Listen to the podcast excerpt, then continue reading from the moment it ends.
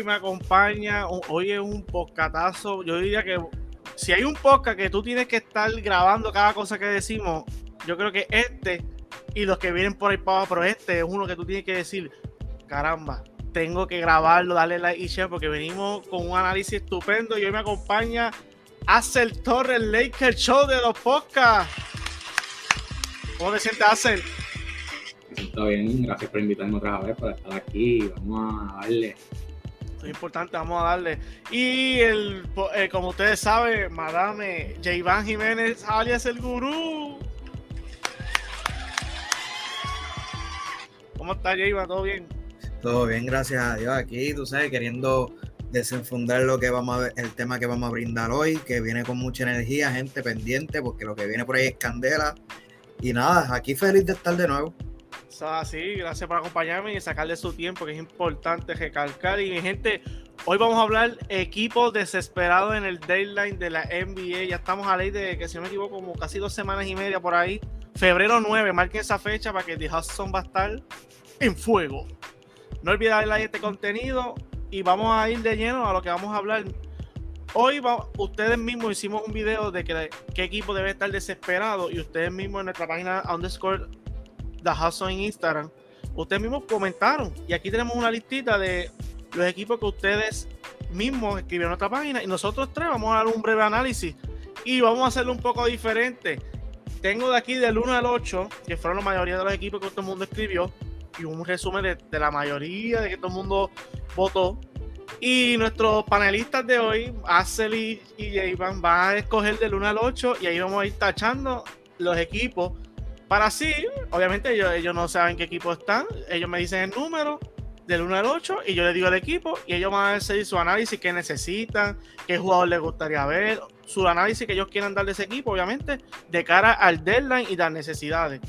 Y vamos a empezar con el veteran. Gurú, del 1 al 8, ¿cuál escoge? Vamos. Vamos a hacer homenaje a Kobe, dame el 8. Ah, María. No sé si tú estabas en el libreto, pero el número 8 es. Lo tengo aquí. Los Dallas Mavericks. Tienes que decir. Tienes que hablar de mi equipo. Ya, nada más y nada menos que el gurú. Gurú, antes que me empiece con Dallas, ¿es Dallas un equipo desesperado en el deadline? ¿Es, ¿Dallas es un equipo, ¿cómo tú lo ves? Yo siento que debería de ser un equipo desesperado debido a, lo que estábamos diciendo en los últimos, los últimos podcasts. El oeste está bien pegado y la, la más mínima ventaja que ese equipo pueda coger va a ser grande a lo último de esta, de esta carrera para entrar a playoffs y cementarse como uno de los top teams. Y yo siento que deberían de estar desesperados en el sentido de que busquen una pieza que pueda complementar a Luca y a la base que tiene Dallas para así ser mejores competidores en lo que es el playoffs en el oeste. ¿Qué, jugador te gustaría ver en, ese equipo o qué movimiento sabes, realístico que puedes mencionarme de Dallas? Poca, por lo menos en el mercado, ya tú soltaste a, tu, a, un guy que fue este Jalen Bronson, pero obviamente tienes a Dinwiddie que te puede brindar ayuda. No es lo mismo que Jalen Bronson, pero es algo. En ese aspecto, yo siento que ya Dallas obviamente se ha estado buscando y moviéndose, ¿no? Que necesitamos guardiar, pero ya Dallas, Dallas no tiene identidad de guardiar. Pues de ser así, pues consigue a, a más armas. Pues en este caso, pero las armas que yo estoy buscando en específico son para las tablas. ¿Por qué? Aquí todo el mundo sabe que meter a Dwight Powell que te juegue 25 minutos es, crisis. Y, vuelvo y recalco, si tú puedes coger energía del banco y traer a alguien a un flow como que Thomas Bryan, ¿me entiendes? Un, Mitchell Robinson, alguien que, te venga y te pueda, y te pueda, un Kevin Looney, alguien así, que te pueda venir y te pueda defender esa pinta. Un obrero, un obrero, sí. Tú, estás buscando. Claro, hay, alguien que, sea un, que, que, sea presencia y si tú lo ves que, que la coge abajo, puede hacer uno o dos movimientos y, que me termine con unos 10 puntitos extra para que me ayude a Luca, porque todos los juegos de Dala, la mayoría de los juegos son pegados. Y si Luca no mete 30, y más de 30, perdón, no ganan. Les necesitan es- ese impulso ofensivo en ese aspecto, porque Dallas no va a guardiar a nadie. Dallas Ey, cuando, ey, ey. el pin, cuando, cuando Dallas gana juegos se acaban 130 a 129.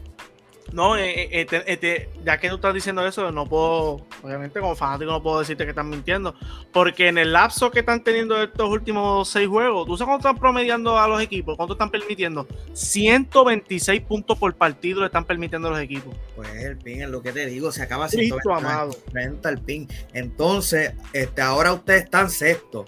Ya cogieron, perdieron dos corridas y los Clippers y Phoenix están en un, en un win streak. Que si perdemos, seguimos perdiendo, vamos bajando por para abajo. el, el chiste es que los que están perdiendo son los top teams y los que están ganando son los de abajo. Sí, porque sí. Pelican y Memphis están Sí, iguales, pues. ¿verdad? Sí, cua- cuatro al hilo, mano, que el juego de ayer, mano, que falta como dejaron que Jordan Poole se, fue cómodo y, y ga- y ganaron por dos. Ah, hubo eh, eh, ejections ahí, Jamoran me falló mucho tiro libre, de Monpey podemos, ese, ese, ese, podcast estaría bueno. ¿Qué está pasando con los árbitros? Eh, Yo sé que hace ese podcast va a estar, va a querer estar presente. Ese podcast puede venir por ahí. Volviendo a eso, es que hay Ajá. muchos equipos ahora que están cogiendo racha y son equipos que están cerca de Dallas y Dallas no me está ganando. Que por eso acuerdo. te estoy diciendo que, que cogieran hambre. Que fue lo que te dije. Están, están bien, pero que cojan todos los juegos que puedan coger. Yo estoy de acuerdo contigo en todo lo que estás diciendo. Irónicamente, fíjate, pensé que me, iba, me ibas a masacrar, pero fíjate, fuiste muy, muy acertado en todas las cosas que estás diciendo. Y yo creo que, mencionando eso, Maggie, Nick Nitina, Ay, Dwight Powell, ustedes están a 3 por 1 no los quiero, no quisiera, no sé. Y es muy lamentable que Luca tenga que hacer práctica. Yo sé que el sistema de darle a Luca, esto, pero mi gente, no podemos decirme a mí que Hardaway tiene que coger la bola cuando yo he visto cómo Hardaway, además de tiro, me va a tirar una guira y le da jiba, ya jiba. No, yo no, no, hay que hacer algo. Dala tiene que hacer algo y. Y, y, y, algo que estoy notando, y vas a que hacer, nos me diga, si también lo has notado como, como, como, análisis que hemos hecho en varios, de varios equipos, Lucas ya está perdiendo la paciencia. Y si tu estrella está perdiendo la paciencia, ya eso da indicio de que o aprieta o él aprieta. Y a veces cuando las estrellas aprietan, es en otro equipo. Así que hace que tienes que decir sobre los Dallas Mavericks. Yo honestamente pienso que Dallas lo que necesita es alguien que pueda meterte unos 15 a 20 puntos consistentemente, además de Lucas. Pero ahora mismo en ese equipo los, los wings y algunos de los guards no son consistentes, Eso es correcto. ni los mismos centros. Pienso que necesitan un 3D guy que pueda defender y meterte el triple para ayudar a esa defensa. Y un centro que sea físico. Porque ahora mismo estamos viendo Christian Wood no es tan físico. Power lo puede sacar como si nada. Magui, pues el único, Magui es cuando juega, cuando quiera jugar bien. Y, y es lamentable porque esa fue nuestra firma. Sí. Pues, y, y esos jugadores que, que, que Dallas necesita están caros ahora. Porque Ah. si, porque, ¿qué, qué tú mencionaste? Un, un 3D, un 3D guard, ¿Cuánto, cuánto o- valdrá o- OG? ah? Que se que- cae como anillo. pues, o- OG está caro. Miles Turner está caro. Body Hill está caro. Tan caro porque saben que eso es lo que se está buscando. Y no son ellos nada más, son múltiples equipos. Eso es correcto. Buen punto. Buen punto. que al mejor Hola. que le dé oferta, ese con el que se va. Así, es Así que, Cuban, no te duermas en Shark Tank. El equipo, da- Lucas está perdiendo la paciencia. Así que, más nada, le- más nada le voy a decir a Mark Cuban y a mis Dallas Mavericks. Bueno, ya descartamos el 8. Hace el del 1 al 7. Nos fuimos. ¿Cuál tú escoges? Vamos con el 3. Uy, vámonos para Canadá, los Toronto Raptors. ¿Qué equipo más inconsistente de la temporada? ¿Qué tú opinas de los Toronto Raptors? ¿Deben estar desesperados? ¿Este es el deadline? ¿O, o qué análisis puede brindarnos de los Toronto? Honestamente, Toronto está en un punto que, que no se saben qué quieren hacer. Si rebuild o quieren irse completamente para ganar un campeonato. Están en ese tanque que no saben qué quieren hacer.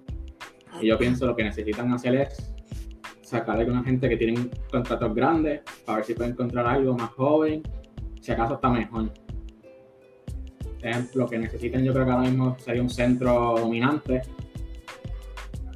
en mi opinión, y un point al que que pueda manejar más el balón, que pueda desarrollar el juego para, para que Scotty. Barnes, OG, los demás puedan jugar. Y te quiero preguntar, ¿tú saldrías de ese uno de este trío de Siakam, OG y Van Vliet? ¿O te quedarías o, o buscaras otras vías para de esto? Porque eso es lo que está caliente ahora mismo, esos tres nombres. Están calientes, Bien. especialmente Van Vliet. Ese mismo, yo creo que es el que creo que van a tratar de salir de él, ya que el contrato es grande. Hemos visto que ha estado más lastimado que está jugando. No puedo, llegar un, neces- no puedo llegar a un acuerdo de extensión tampoco. Ajá, creo que necesitan salir de él para ver qué pueden encontrar en el mercado. Ese, Van Vliet, eh, Van Vliet es un nombre que varios equipos largos va a estar pendiente. Así que mi gente tiene que estar pendiente en nuestra página de Hudson, como dice Hudson. Van Vliet es un nombre que está caliente y hay que estar pendiente. Así que dale like a este contenido, este podcatazo cuando estés viéndolo. Y Gurú, ¿qué tú piensas de los Raptors? Este, deben, ¿qué- ¿En qué vía deben tomar en, esta- en este deadline? Raptors es que tiene mucha ofensiva, pero la ofensiva que tienen es inconsistente. Me explico. Gary Trent es antorcha, pero es cuando se calienta. Porque así mismo como tú lo ves, después hay veces que coge y para meter un triple es, es- un, tú sabes, ni un coco al mar. Sí, Van es igual, pero Van, tras que, tras que así y a distancia es bueno, pero al ser chiquito, el tratar de tirarle por encima a la gente le cuesta y el field goal lo demuestra. El field goal de él nunca ha sido uno, un 45 así para arriba. El, el field goal de él siempre ha estado a la par con el triple, porque obviamente atacando no es, no es lo más fuerte que tiene y es más limitado por su altura. Eh, ¿Qué más? Yo siento que es como dice también Ansel, un centro dominante, pero dominante en el aspecto, yo diría defensivo. ¿Por qué? Porque si te percatas, tú viste que Siakam manejando el juego, eh, te, pu- puede, facilitar eso. Y si Siakam tiene que jugar el centro, la juega, ¿me entiendes? Y yo prefiero que tú tengas un centro dominante y tú puedas correr un, equipo largo que es con un centro grande, con Siakam corriéndote la 4, OG, OG con Scotty este, turneándose la 3 y uno de ellos dos corriendo la, la 2, que lo más probable es que sea Scotty, porque Scotty ha jugado hasta la 1. ¿Es verdad? Y si tú sales de Van Fleet y coges un value a eso, yo siento que operarían mejor.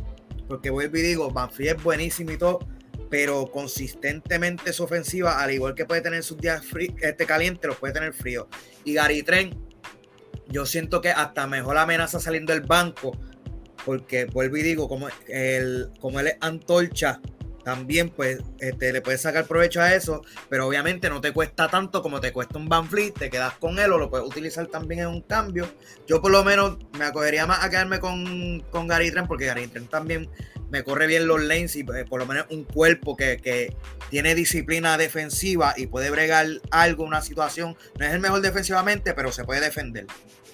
Y tú tienes a ese jugador, aunque sea del banco, es una buena amenaza y tú después implementar con lo que tuviste a Van Fleet, coger un centro o coger otro hogar y, y- y un centro que no sea tan dominante, pero que defensivamente te haga el trabajo.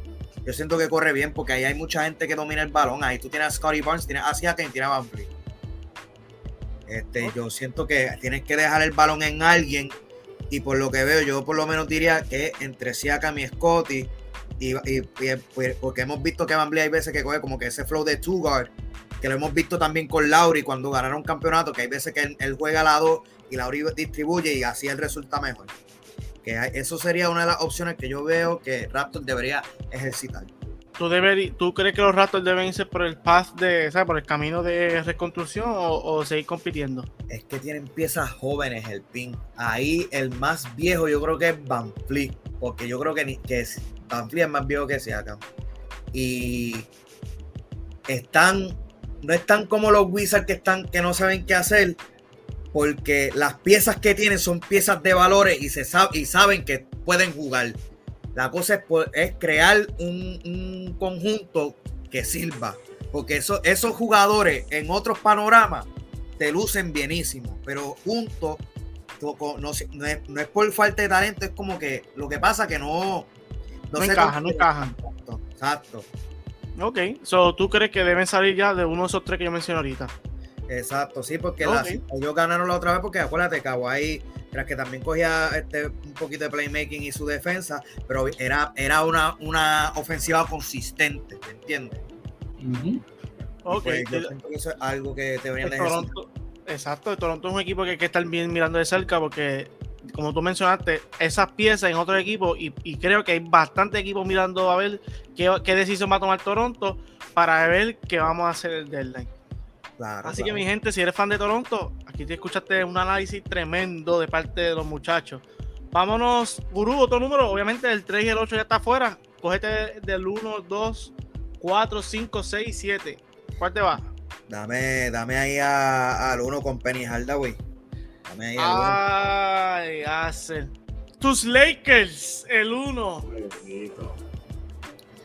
uno. Que Iván Jiménez, que mucho te gusta hablar de los Lakers, ¿ah? Lakers. Los Los Ángeles Lakers, el equipo que, que más caliente ha estado, este- el que primero puso el, el fuego en el deadline. Vamos a ver qué tú, qué análisis tú puedes dar. qué, qué análisis tú puedes dar de los Lakers.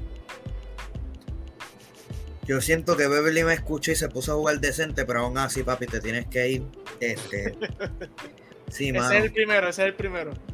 Sí, ya saliste de Kendrick Nunn. ¿Cuántos gares todavía tienes? Tienes tres y LeBron que te juega la uno. Ya eso es demasiado. Adelante. La receta ganadora de Lakers era LeBron corre la 1, Anthony, lúcete en la, eh, Anthony Davis, lúcete en el centro y dame tiradores. ¿Por qué cambiaste la receta? Prospelinka, tú sabrás, yo no sé.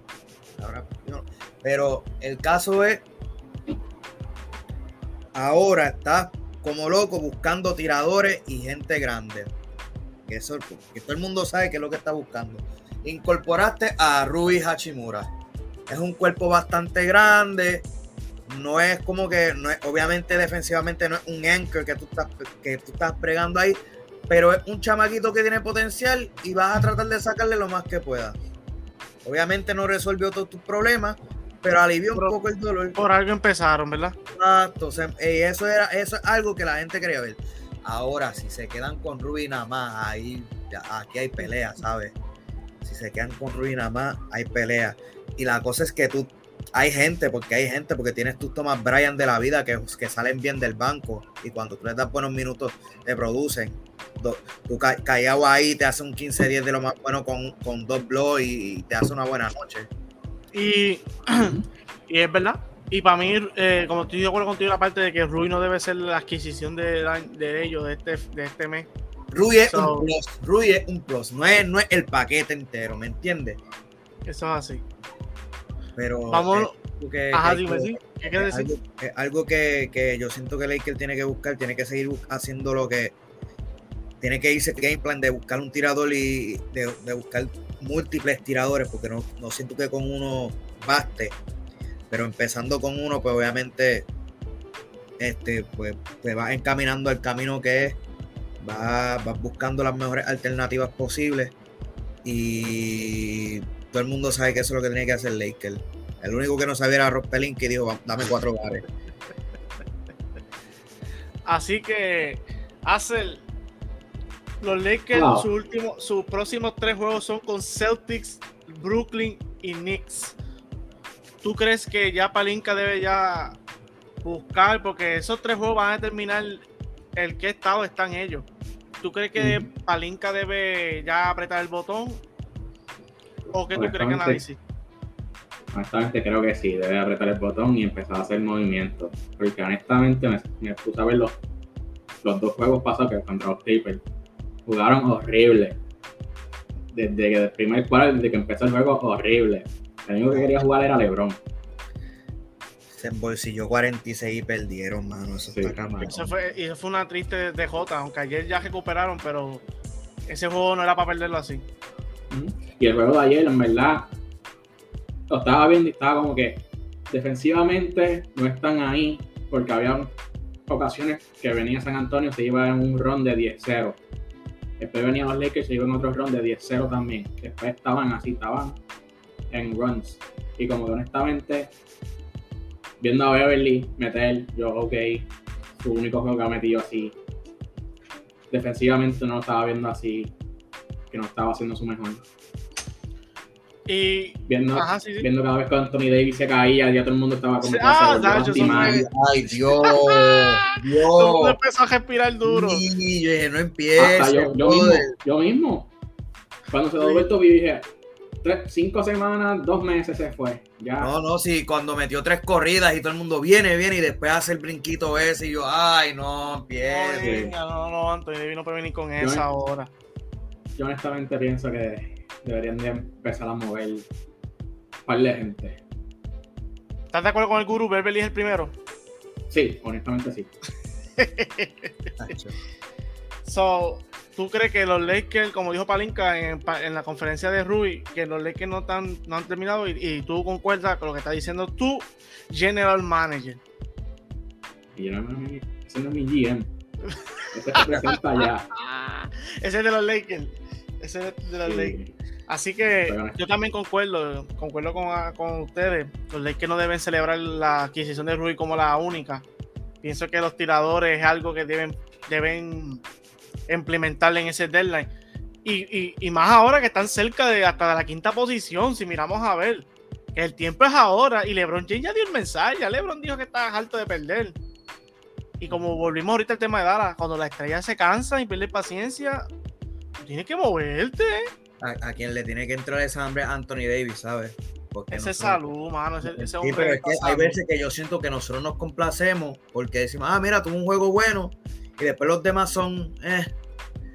Yo, yo no, es, no es por nada, pero yo quiero ver a Anthony Davis como que decir, mira, LeBron está duro, le pasó a Karim, pero pay, el, el equipo corre por mí. Yo, eso es lo que yo, yo quiero ver que él diga, estén pendientes, porque así como me están viendo, me robo el MVP y tienen que bregar, ¿me entiendes?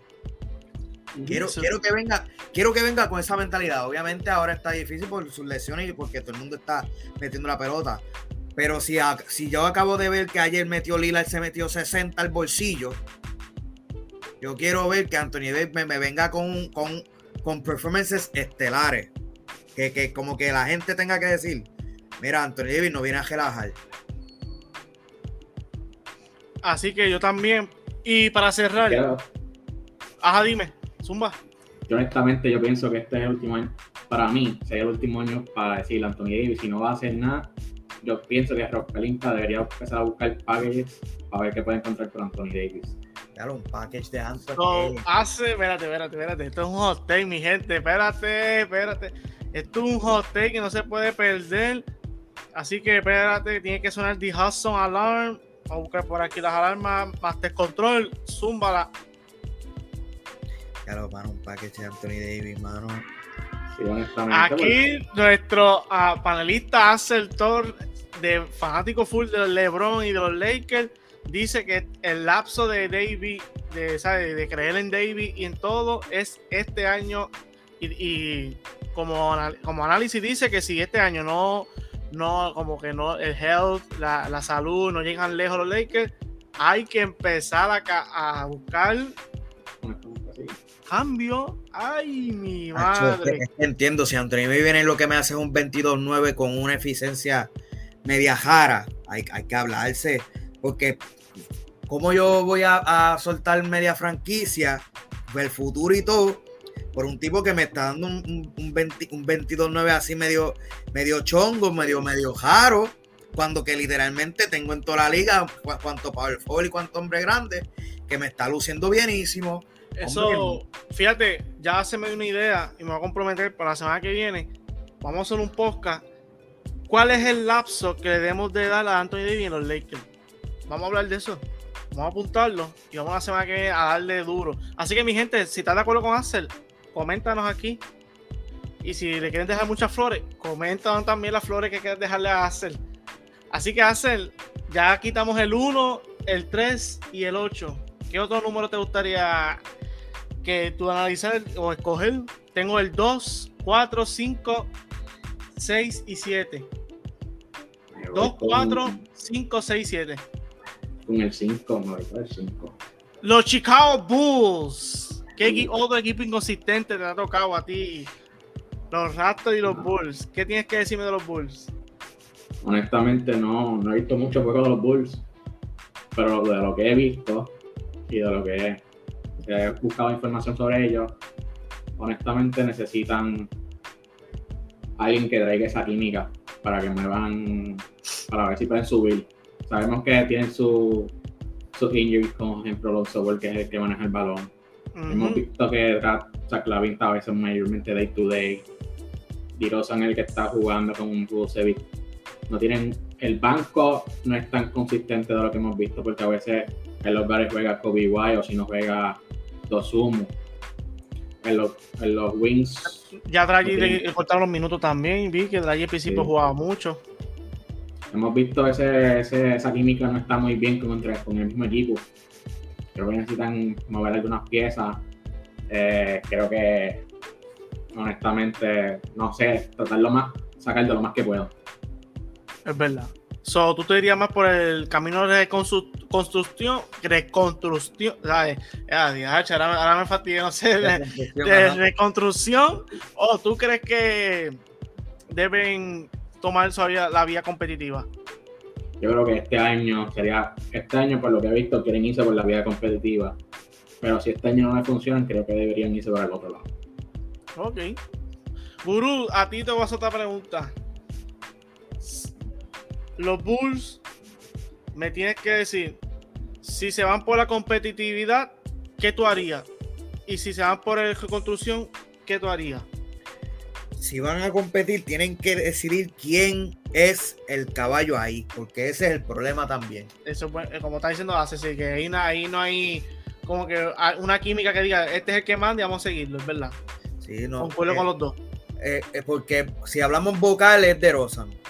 Porque de Rosan es que dice, ah, dame acá, esto es lo que vamos a hacer. Si hablamos talento, Saclavín las tiene todas, pero es cuando se le pega la gana. Y ese es el problema.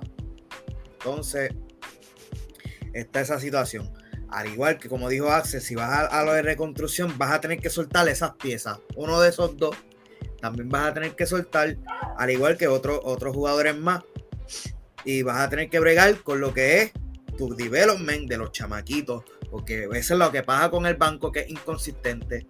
Porque hay veces que los chamaquitos te cogen minutos y hay veces que no. Y entonces, cuando viene le dan los minutos, ah, que no me producen. Pues si no los lleva quieres que te, que te saquen de, y, le y no le estás dando una dieta este, balanceada de minutos. Entonces, cuando le das los minutos, no saben qué hacer con ellos. Tienes que experimentar. Y más ahora que estás perdiendo, da, olvídate, dale esos minutos. Deja que se sienta cómodo para que después, cuando coja esos minutos que en verdad valgan la pena, te puedan ejecutar. Ok. Buena, buena, buen análisis. Hay que ver de, ser, de, de cerquita los Bulls porque como lo mismo con los Raptors, son piezas que mucha gente está mirando y pueden hacerle gran ayuda a otros equipos, especialmente Sash Lavin y DeMar Rosa y el mismo Busevic, diría yo, que puede complementar varios equipos. Tienen demasiado de gares. Tienen demasiado de gares. Como Draghi termina en dar la misma edad largo. Ese Lake, hermano, tienen como cuatro. Como Draghi termina en dar la misma edad largo. Ahí va. De mala pata No está bien, pero por, por Nikitina los lo regalo. Ya, lo por Uy, dos por peso. Cajita de pollo, olvídate de eso. Gurú. Por printer eh, como Colbert. Eh, adiós. Pobre Nikitina, el valor está por el piso. Sí, Gurú, el 2, 4, 6 7. ¿Cuál te vas? Dame el BJ en Miami, dame el 6. Vamos a hablar Vamos a transportarnos a la bahía. Los Golden State Warriors, los campeones. ¿Desesperados deben estar, sí o no? Baja yo falta como ganaron el juego de ayer. pero sí. Eh, eh, aparte del juego de ayer. Sale del corazón, se te salió del corazón. Sacho, mano, como Sayar Williams se dio una clase de dormir, se fue el Jordan Poole. Anyways, la Bahía, Oga. Aquí todo el mundo sabe que corren por la de Curry. El problema es que si Curry no está, se, forma, se, forma un, hueco. En el sentido de que saben qué hacer, pero no lo ejecutan.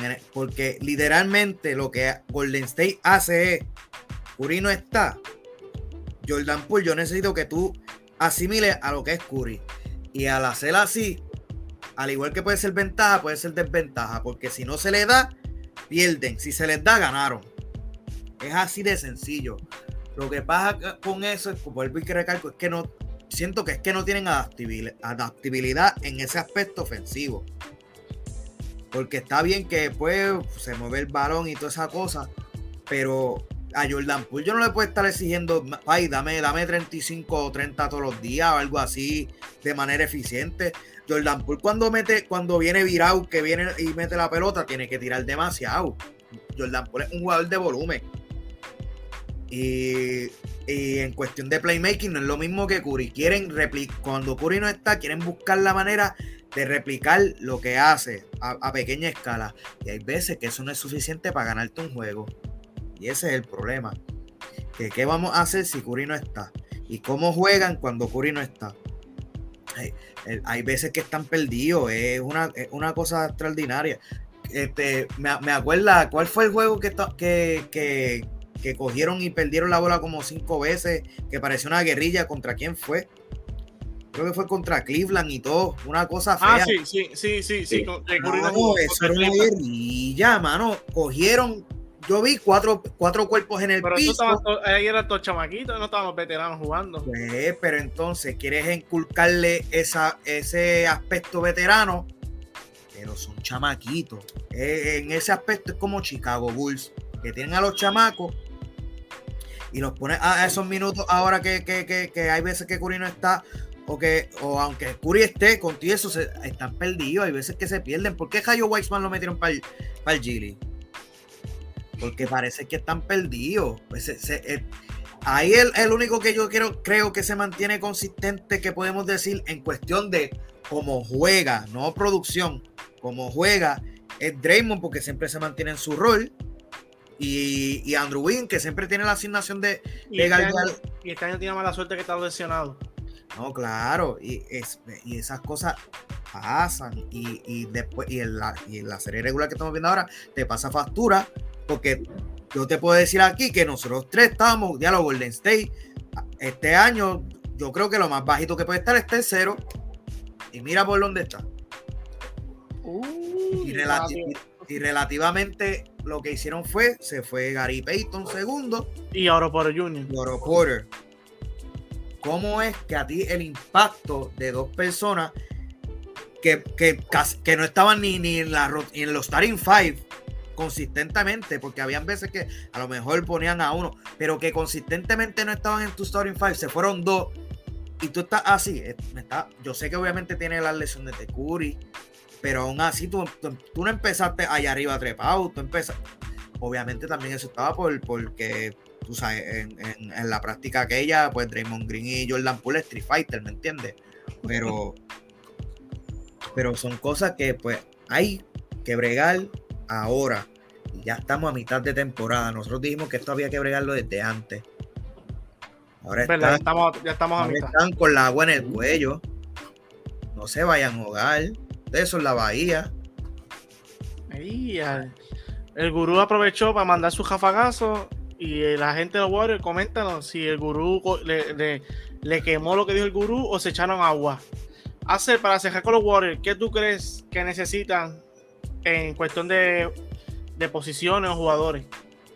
honestamente, como dijo el gurú, yo creo que necesitan lo que necesitan es banco. Honestamente necesitan banco. Y que estén consistentes, que estén jugando todo. Porque, por ejemplo, ahora estamos viendo Kuminga que está empezando. Bull también está empezando. Que ha cogido el y han sacado jugar el 20 minutos. Que están con esa inconsistencia de que no saben que quién, quién quiere jugar, quién va a empezar, quién va a estar en el banco. Y eso puede afectar en los playoffs. Eso puede afectar en los playoffs. Y eso, necesitamos un banco consistente, concreto, de decir, ah, estos son, van a ser nuestro banco. Y esto va a ser nuestro starter. Yo creo que necesitamos un banco. Ok. Yo concuerdo con. Para mí, concuerdo la parte de consistencia. Los Warriors necesitan una consistencia porque ayer yo vi el juego y es verdad, Clay a veces se calentaba, de momento fium, fallaba todo. Pool, de momento fin, fin, y después bajaba. Y es algo que tienen que manejarlo porque para los playoffs no pueden correr con eso.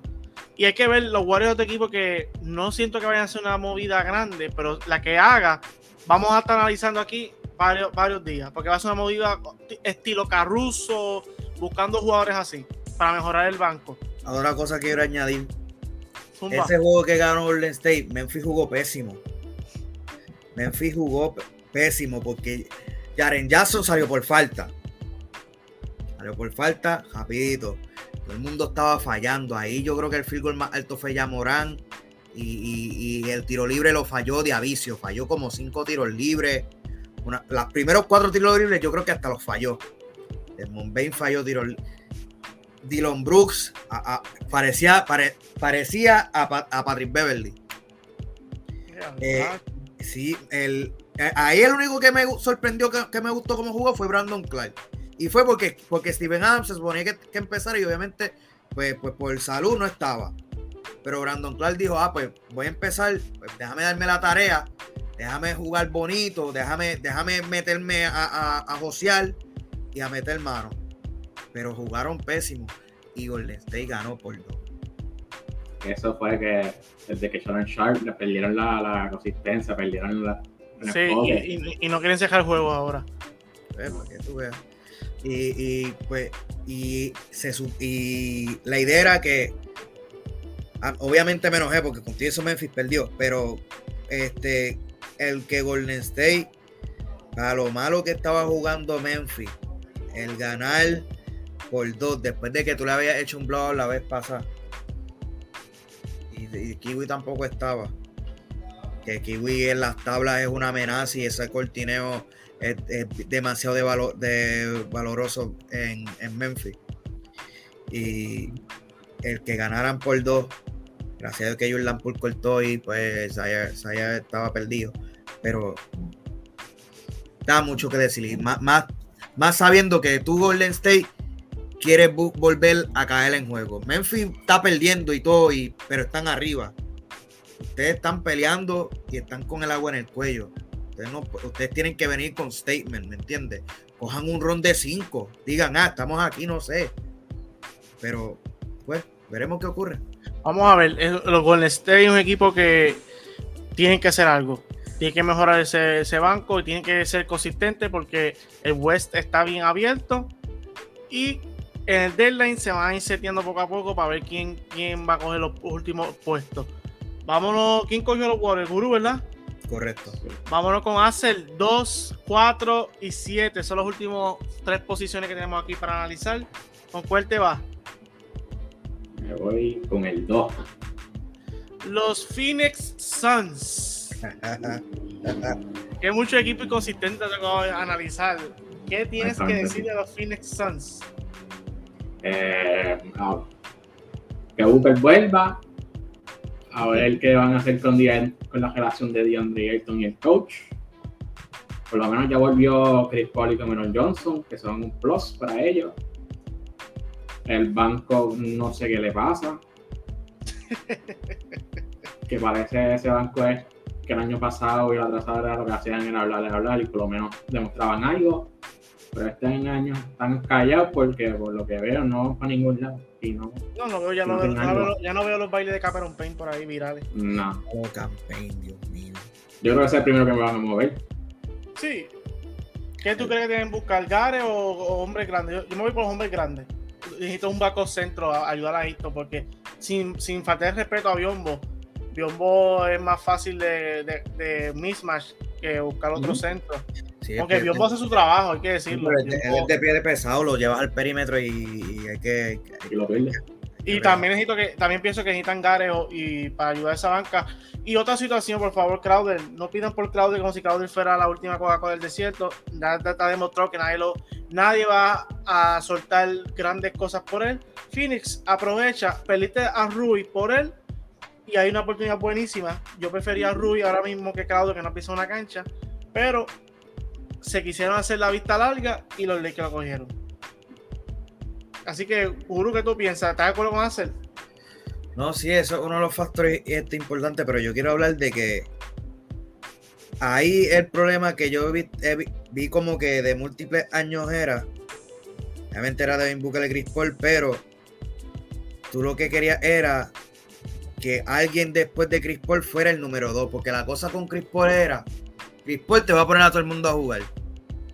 Y ofensivamente te va a dar esa corta, pero no es un no es un, un, output de puntos dominante. Tú querías ver que DeAndre Ayton diera un brinco de eso y dijera, Ah, Pai, pues déjame darte unos 20-10. Y, y, lo que pasa es que Ayton tiene el talento, pero no es agresivo. Hay veces que empieza a tirar unas jumpas cortas ahí al garete. El tipo lo que tiene que hacer es poner, poner la bola en el piso, detrás de la espalda, este, con la espalda al canasto. Y el tipo es grande y fuerte, mano. El tipo no me mide 7 pies. 6'11 por ahí. Y es atlético, no es, no es un centro lento, él es móvil. Él, él puede coger la mayoría de los centros de la liga y se les va por el lado. Pero eso es, falta eso es falta de, motor y, es acá, y es, acá arriba. Y entonces, la cosa es, si no es, si no es Ayton ni Chris Paul, mi pregunta es, Michael Bridges y Cam, y, Cam Johnson, ¿van, ¿van a tomar un brinco para entonces bregar eso? Ellos como tercera y cuarta opción, está bien, pero, pero si tú eres tercera y cuarta opción, tienen que, tienen que, ellos tienen que producir más para suplementar, porque Ayton no está dando ese, ese step e, este más para poder, para poder competir. Porque hemos visto en playoffs que viene Chris Paul máquina, pero hay veces que se da una raja de siete pares y desaparece. vamos a tener que usar el sensor con el gurú que está hoy. si, eso dice, hay un podcast que hay que grabar es este, mi gente. Dale like, no olvides compartirlo. Chris Paul es un duro, pero hay veces que, que cuando hay que meter mano, pues se raja, está bien, porque es humano. Pero ah, en esos tiempos, pues tú esperabas como que, ¿tú te acuerdas la serie de, de, Kelly Phillips que viene Ayton virado? Ayton, eh, metiendo manos con Anthony Davis, tú te quedas diantre, pues si él puede hacer esto con alguien de un alto nivel, elite como, como, como Anthony Davis, pues este tipo pues me imagino que va a tomar un jump y de esto y no lo hemos visto. A lo, mejor, es porque está en Phoenix, a lo mejor si fuera, estuviera en Pacer y tuviera más toques, quién sabe. Pero tristemente no estás en Pacer. Así estás en los Phoenix. Tienes que demostrarlo acá, exacto, pues. Vamos a ver, este, los, los Phoenix son definitivamente tienen que sacar el de Crowder. Ya esa situación ya de, de, de interesante pasó ya abrumadora para ellos. Y desventajosa, vamos a ver si logran buscar algo que les conviene y para ellos. Yo le voy a dejar, quedan dos. Le voy a dejar el 4 a Axel y el 7 al Guru. ¿Quién quiere empezar primero? Porque estas son las últimas dos y vamos a ver qué me dicen de estos ambos equipos. Obviamente los dos van a hablar, pero el 4 va a empezar a hacer hablar y el 7 el Guru. ¿Quién quiere empezar primero? ¿Qué tú haces? ¿Qué tú haces? Hacer el 4 son un equipito que está ahí abajo en la costa Vamos a darle charo a toda esa gente que me escribió sobre este equipo. Los South Beach Miami Heat. Así. Se está sobando a Balbilla, mi gente. Esto viene, lo que viene por ahí es un análisis fuerte. Hacer, ¿qué tienes que decir de los Miami Heat de cara al deadline? ¿Qué es lo que necesitan? Creo que necesitan una estrella, una estrella que cargue ese equipo. Muy bien. O sea que vos, o sea que estás diciendo aquí en The Hustle Analysis que Boulder no es la estrella para cargar un equipo. Lo hemos visto desde el principio de su carrera en Chicago. Tenía piezas alrededor de él y no ganó. Lo vimos en, en, Minnesota con Towns. Alrededor de él, el equipo que tenía se volvió un 8 la pelea. Filadelfia. Hemos visto qué pasó en Filadelfia. Llegaron, sabemos que Joel Embiid no estaba en su mejor momento. Y vino Cuba y de la esquina. Sí. Llegó a Miami, pues le pusieron las piezas alrededor de él, a De Lauri, y no han, no han hecho mucho. Llegaron a finales. El 2020, sí, la burbuja. Y se encontraron a LeBron, ahí no puedes hacer nada. Al equipo que estaba más motivado en ese momento. Es verdad. Y ahora después del 2021, 2022 y ahora no hemos visto esa, ese brinco que siempre queda en Creo que le hace falta una estrella que pueda llevar ese equipo porque he visto gente que dice, ah, Jimmy Butler en los playoffs hace mucho, pero cuando llegue ese momento, para cerrar los juegos o para jugar ese juego, no está ahí. Porque yo creo que desde que empezó la carrera, él ha visto siempre pierde en este sitio, siempre pierde en este momento. Y creo que, se, que mentalmente se va. Si hay un hot take que yo les recomiendo a mis, a mis de estos que graben. He sido este. uno de ellos, que se acaba de zumbar aquí en, en Hudson Analysis. He visto, he visto un par de hot del Gurú, he visto un par de hot de, de, Alfredo para los tiempos de Cyber que zumbó ahí que, sobre que habló de KD. Pero este hot es uno de, los mejor, uno de los más bravos aquí. Así que, mi gente, ¿qué ustedes opinan? ¿Los Miami Heats deben buscar una estrella para la, para franquicia? Eso, eso es, un, es un, análisis que podemos profundizar más adelante en el deadline de que Miami no hacer un cambio o, que Dyson coja.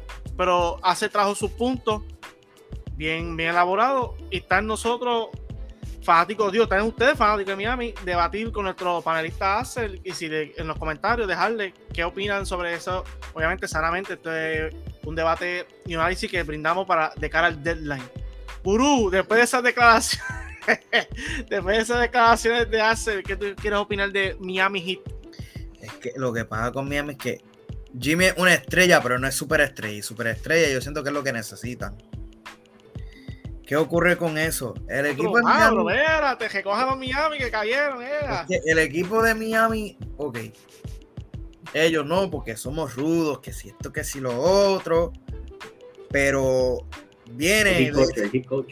Pero después vienen. después vienen y dicen, no, Jimmy, llévame a la tierra prometida. Lo ponen 48 minutos. Si no hace, si no ves Jimmy, no es nadie y entonces, ah, pero ¿por qué perdemos si tenemos a Jimmy? Pero Jimmy, Jimmy no es, no es, no es Durán. Jimmy no es Luca Doncic, no es, no es, no es esta gente que son generacional y Jimmy está cayendo en edad también. Jimmy no es joven. Jimmy tú lo ves ahí, Jimmy tampoco es de lo más joven. Jimmy, obviamente, ofensivamente, te puede bregar algunas cosas y todo eso. Jimmy Butler es el número dos que, toda, que todo equipo quisiera tener pero como número uno, pues va, a estar Struggle y puede tener sus piezas como Adebayo, Hero, Lauri y todas esas cosas. Tremendo número dos aquí, ¿oíste? Pero no es suficiente. Ahora, Jimmy, Butler, tú por el número dos en otro.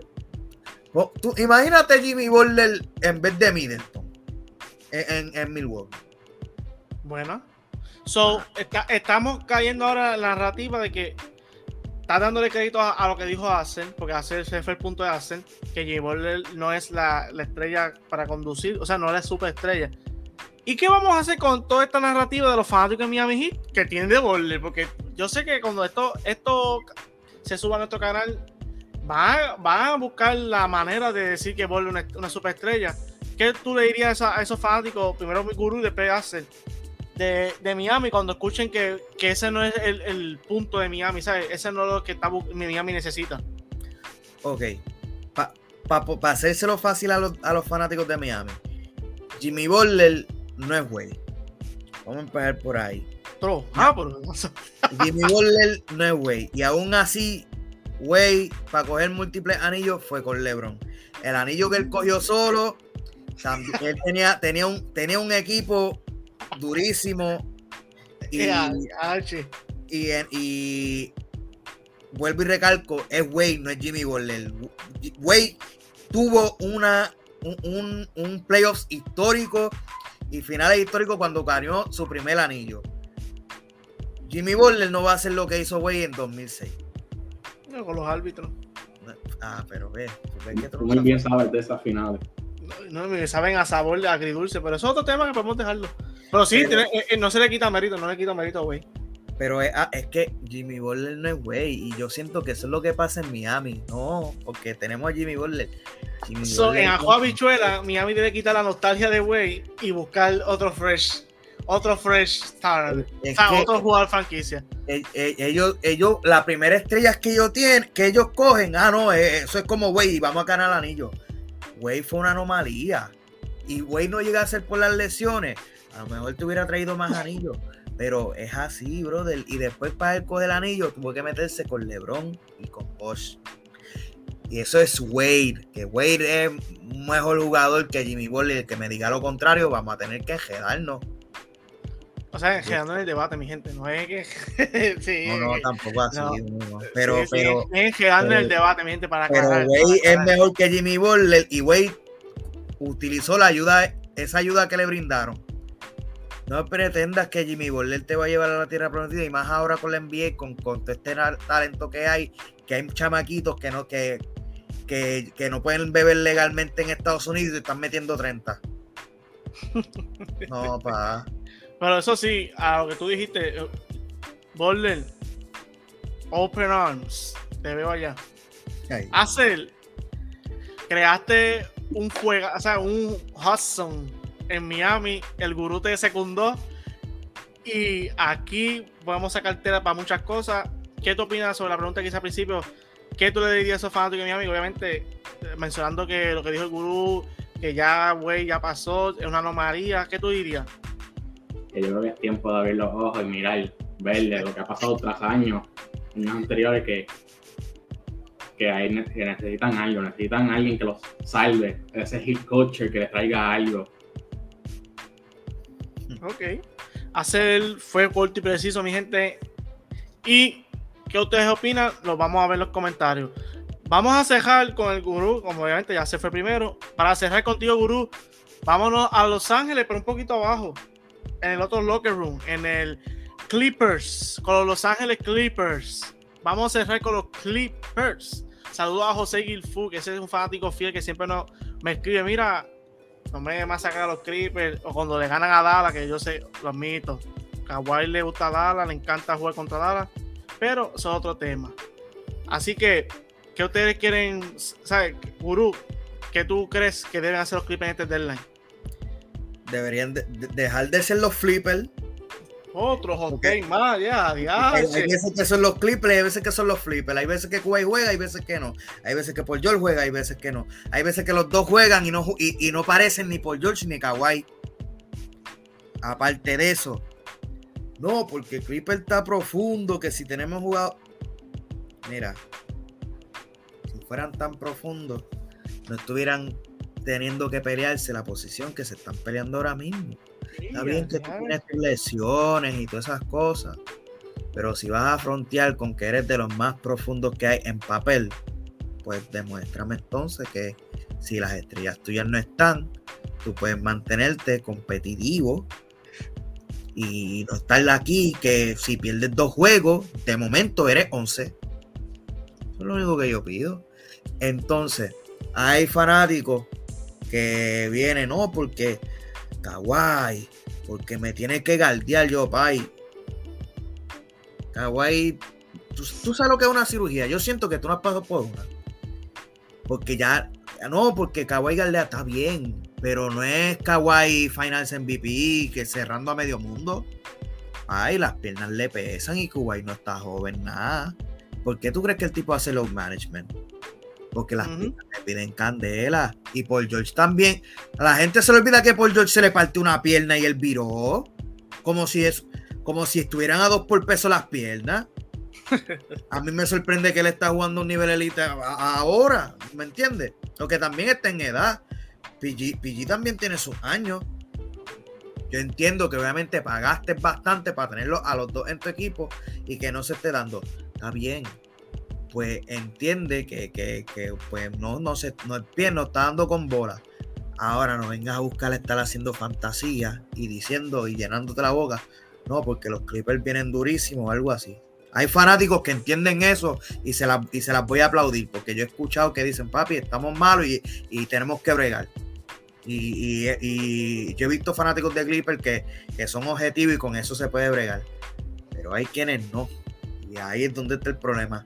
Y si quieren, si quieren bregar la situación de que quieren ganar más juegos, es con ellos dos, porque es- es- es- esos son los que, esos son los capitanes de tu bote. Y sin esa gente tú no vas a llegar a ningún lado. No venga a decir no, porque En Ajo, en Ajo tú dices que es consistencia lo que hace falta a los Clippers, ¿verdad? claro, de, de ellos dos por lo menos. En salud. Tú te refieres más, estaba más por la salud. No, sí, claro, porque, porque vienen y todo el mundo estaba a diablo, porque viene John Wall, mano, viene John Wall, estamos durísimos, porque, y Subas, ya lo es el colmo, Subas está jugando bonito, pero no, porque Subas, prospectazo, brother, ya lo tuviste eso, 30-30, ¿quién hace?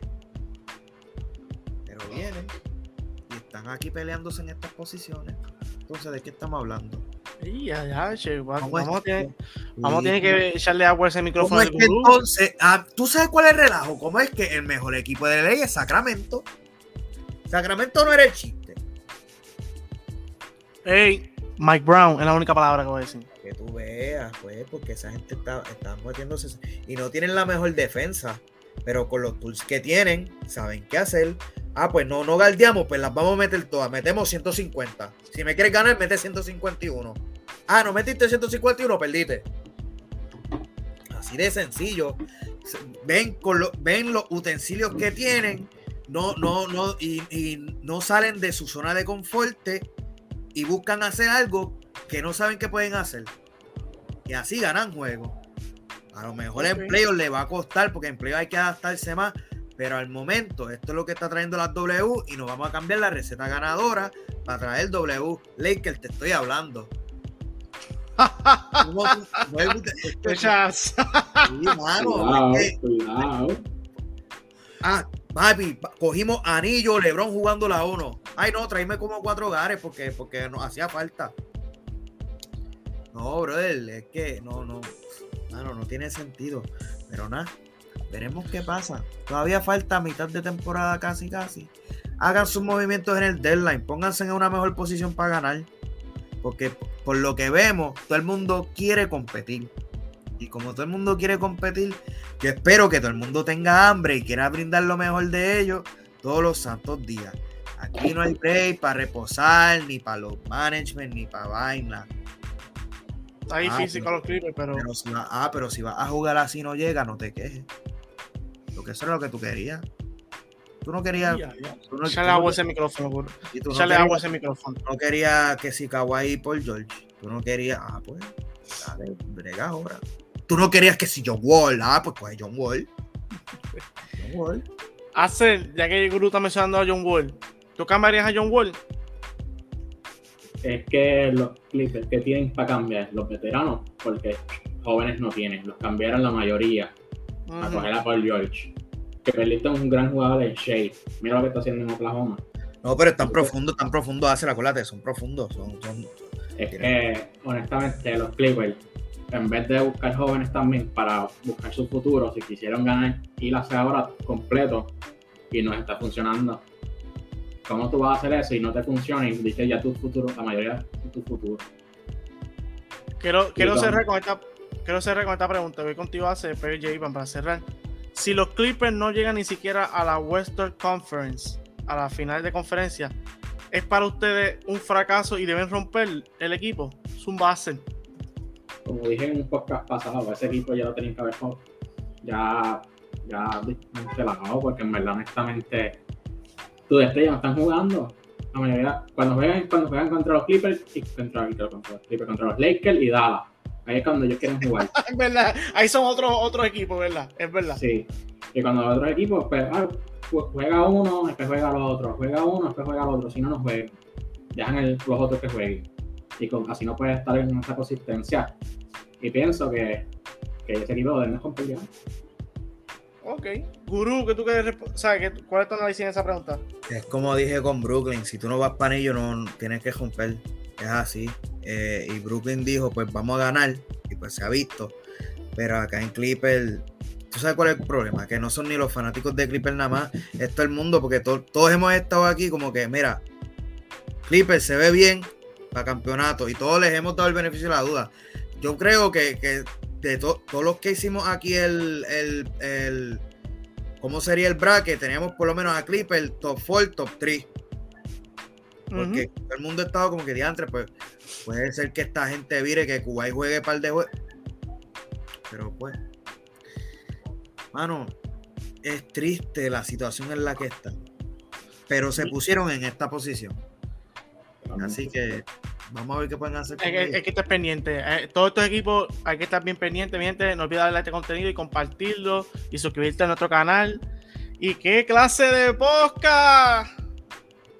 Ahora, espérate. Ahora sí. Eso es. ¿Qué clase de podcast, mi gente? Yo lo dije al principio. Si hay un podcast que hay que grabar, yo advertí. Ya estamos en el final. Si hay un podcast que había que grabar, era este. Así que, mi gente, no olvides suscribirte a nuestro canal de Hudson Analysis. Venimos con un giveaway por ahí, pendiente de nuestra página. Que el King, sobre el King, pendiente underscore The Hudson en Instagram y The Hudson en Facebook. Así que venimos con un giveaway por ahí del King. Y gracias a mis panelistas de, de esta tarde que me acompañaron. Así que si ustedes están escuchando este podcast, ustedes cogieron la hora y todo. Espero que les haya gustado y espero que hayan grabado porque aquí hubieron parles, pero te digo desde el principio a fin. Así que vamos a dar una despedida aquí a, a mis panelistas, una despedida al público que, está escucha, que escucharán este podcast en The House Analysis. Bueno, sé que la, algunos de los fanáticos de algún equipo van a estar en acuerdo. La mayoría, hablando de Miami, sé que va a estar en desacuerdo. Pero, gracias por tenerme aquí, en verdad. Pues quise dar lo que pensaba de, de los, los, equipos que estaban de, desesperados para este cambio. Eso es así. Guru, una despedida entre el público que, está, que nos escucharán en este postcatazo. No, sí, este, gracias por tenerme aquí de vuelta. Espero que les guste el contenido a todos ustedes, gente. Comenten en qué están de acuerdo y desacuerdo. Yo sé que vamos a tener un par de cosas de desacuerdo, pero de eso se trata. Eh, y nada, eh, gracias por tenerme aquí. Espero verla hacer más a menudo. Ya, ya estás de la casa, ya es como, se... es como dijo el PIN, este, si, si, ahí va a haber un podcast que iba a estar caliente, este iba a ser uno de ellos. Y nada, eh, gracias por tenerme aquí. Este, y RIP de Mamba, gente. Ya son tres ah, años, sí. 26 de enero. Y nada, tengan un excelente día cuando estén viendo esto y esperamos sus comentarios. Eso es así, mi gente. No olvides suscribirte. Mark Cuban, ponte las pilas. Nos fuimos.